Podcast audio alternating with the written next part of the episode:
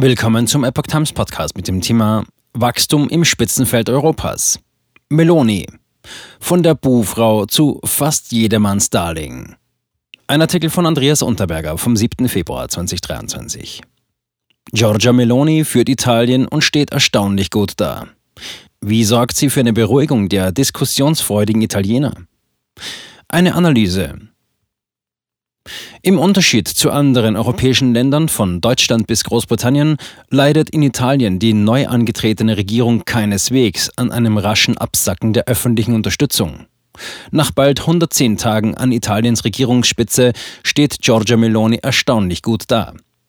Dies mag damit zusammenhängen, dass ihr anfangs alles andere als Vorschusslorbeeren gezollt worden sind, dass sie als Postfaschistin für viele die totale Buhfrau gewesen ist. Ihr bisheriger Erfolg hängt aber sicher auch mit der streitfreien Leistung ihrer Rechtsregierung zusammen. Meloni führt tatsächlich das Land.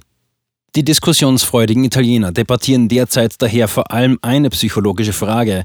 Wie ist es Meloni, die aus einfachen Verhältnissen an die Spitze Italiens aufgestiegen ist, gelungen, die beiden Alpha-Männer Silvio Berlusconi und Matteo Salvini als Koalitionspartner so gut in Schach zu halten, obwohl sich beide eigentlich selbst für berufene Chefs halten? Ist es weibliche Geschicklichkeit? Oder neutralisieren sich Berlusconi und Salvini gegenseitig? Oder haben die beiden routinierten Männer einfach begriffen, dass interner Streit sehr bald der Rechtsregierung das gleiche Schicksal wie vielen ihrer Vorgänger bereiten würde? Tatsache ist jedenfalls, dass Meloni nicht nur bloße Moderatorin zwischen zwei Politgiganten ist, sondern dass sie wirklich das Land führt, etwa in jener Frage, die die europäische Politik derzeit am meisten bewegt, der Ukraine-Krieg. Da hat Meloni Italien mit souveräner Klarheit auf einen sehr pro-ukrainischen Kurs gesetzt. Sie fährt selbst nach Kiew. Italien liefert der Ukraine zusammen mit Frankreich moderne Raketenabwehrsysteme. In allen Gremien tritt Italien als entschlossener Unterstützer der Ukraine auf. Dabei sind ihre Koalitionspartner Salvini und Berlusconi eigentlich gute Freunde von Wladimir Putin, zumindest gewesen.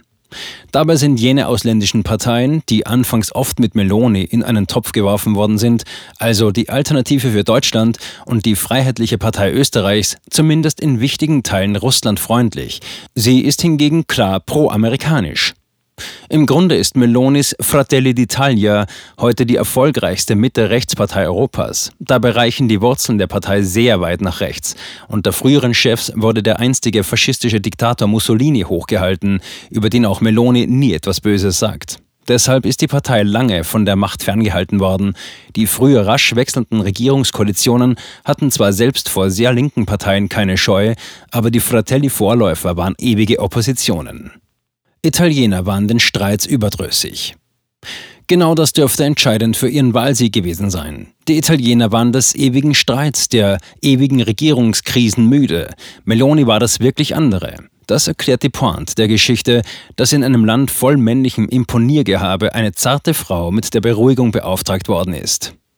Sie hat vorerst bei der Umsetzung dieses Auftrags jedenfalls ziemlich viel richtig gemacht. Erstens, Sie hat im katholischen Italien sofort den Papst besucht und bei ihm so freundliche Reaktionen ausgelöst, wie sie von einem recht weit links stehenden Papst für eine von recht weit rechts kommende Politikerin nicht erwartbar gewesen wären. Inzwischen wirken die Fratelli schon fast als die direkten Erben der einst lange regierenden und dann im Korruptionssumpf ertrunkenen Christdemokraten. Zweitens, Meloni hat auch ein klares Bekenntnis zur EU abgelegt. Das tut sie vielleicht aus eigener Überzeugung, aber jedenfalls auch im Wissen, dass für Italien angesichts seiner seit langem angehäuften Schulden die Finanzhilfe aus der EU lebenswichtig ist. Drittens. Meloni kann auf europäischer Ebene intensiv an die Wahlen gewinnenden Rechtsregierungen von Ungarn bis Stockholm anknüpfen. Gleichzeitig ist bei den Christdemokraten in der Europäischen Volkspartei EVP ein heftiger, noch unentschiedener Kampf entbrannt, ob Meloni nicht eigentlich zu ihnen gehört. Viertens. Sie zeigt auch innenpolitisch Tatkraft. Obwohl ihre Partei traditionell immer zentralistisch geprägt war, hat sie eine Verstärkung der Autonomie der Regionen in die Wege geleitet. Dies ist zwar primär ein Geschenk an Salvini, dessen Partei einst sogar die Sezession Oberitaliens verlangt hatte, sie hat daraus aber geschickt ihr eigenes Thema gemacht. Fünftens. Ein auffällig gutes Gesprächsklima hat Meloni zur Führung der Südtiroler aufgebaut, die ja die größte Minderheit in Italien sind. Südtirol war 1918 als Kriegsbeute an Italien gefallen und hatte unter Mussolini heftige Verfolgung erlitten. Umso überraschender, dass es jetzt für eine Postfaschistin viele nette Worte aus Bozen gibt. Sechstens. Für Italien besonders ungewohnt ist die Tatsache, dass das Land in Sachen Wachstum neuerdings im Spitzenfeld Europas liegt, während andere Länder damit rechnen müssen, in eine Rezession abzurutschen. Siebtens. Zwar haben die Rechtsparteien im Wahlkampf etliche teure Versprechungen gemacht, von einer Erhöhung der Pensionen bis zu diversen Steuersenkungen, aber hier bremst Meloni ganz auffällig. Nichts, was wirklich Geld kostet, ist in der politischen Pipeline. Sie will ganz offensichtlich keinesfalls durch solche Maßnahmen die milliardenschweren Finanzierungen aus dem EU-Wiederaufbauplan gefährden. Achtens. Sie hat besonders an Popularität gewonnen, weil sie zumindest bisher hart geblieben ist gegenüber der Kampfansage der italienischen Anarchisten, welche seit einigen Wochen mit heftigen Aktionen angenehmere Haftbedingungen für einen im Hungerstreik befindlichen Gesinnungsgenossen zu erkämpfen versuchen. Diese für strenge Isolation sorgenden Haftbedingungen gelten auch für Mafiosi, weshalb die Forderung der linksextremistischen Anarchisten besonders wenig Unterstützung findet. Und die durch den Absturz in die Opposition ohne dies erschütterten Linksparteien tun sich durch die Unterstützung der Anarchistenforderungen keinen politischen Gefallen. Neuntens. Meloni hat auch das Glück des Tüchtigen. Sie war nur wenige Wochen im Amt. Da gelang der italienischen Polizei die Festnahme des seit Jahrzehnten gesuchten Mafiabosses Matteo Messina Denaro.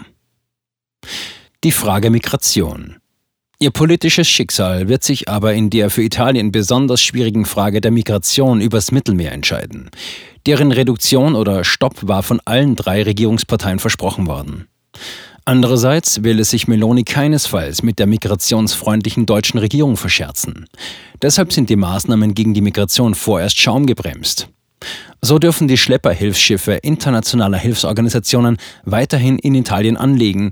Es werden ihnen aber Häfen weiter im Norden zugewiesen, sodass die Schiffe länger unterwegs sind und nicht so rasch neuen Migranten Nachschub bringen können. Die bisher bekannten Maßnahmen werden aber zu wenig sein, um den Unmut der Italiener über den Zustrom aus Afrika zu dämpfen. Wenn Meloni nicht mehr einfällt, wird wohl bald der liebe Regierungspartner Salvini auf den Tisch klopfen.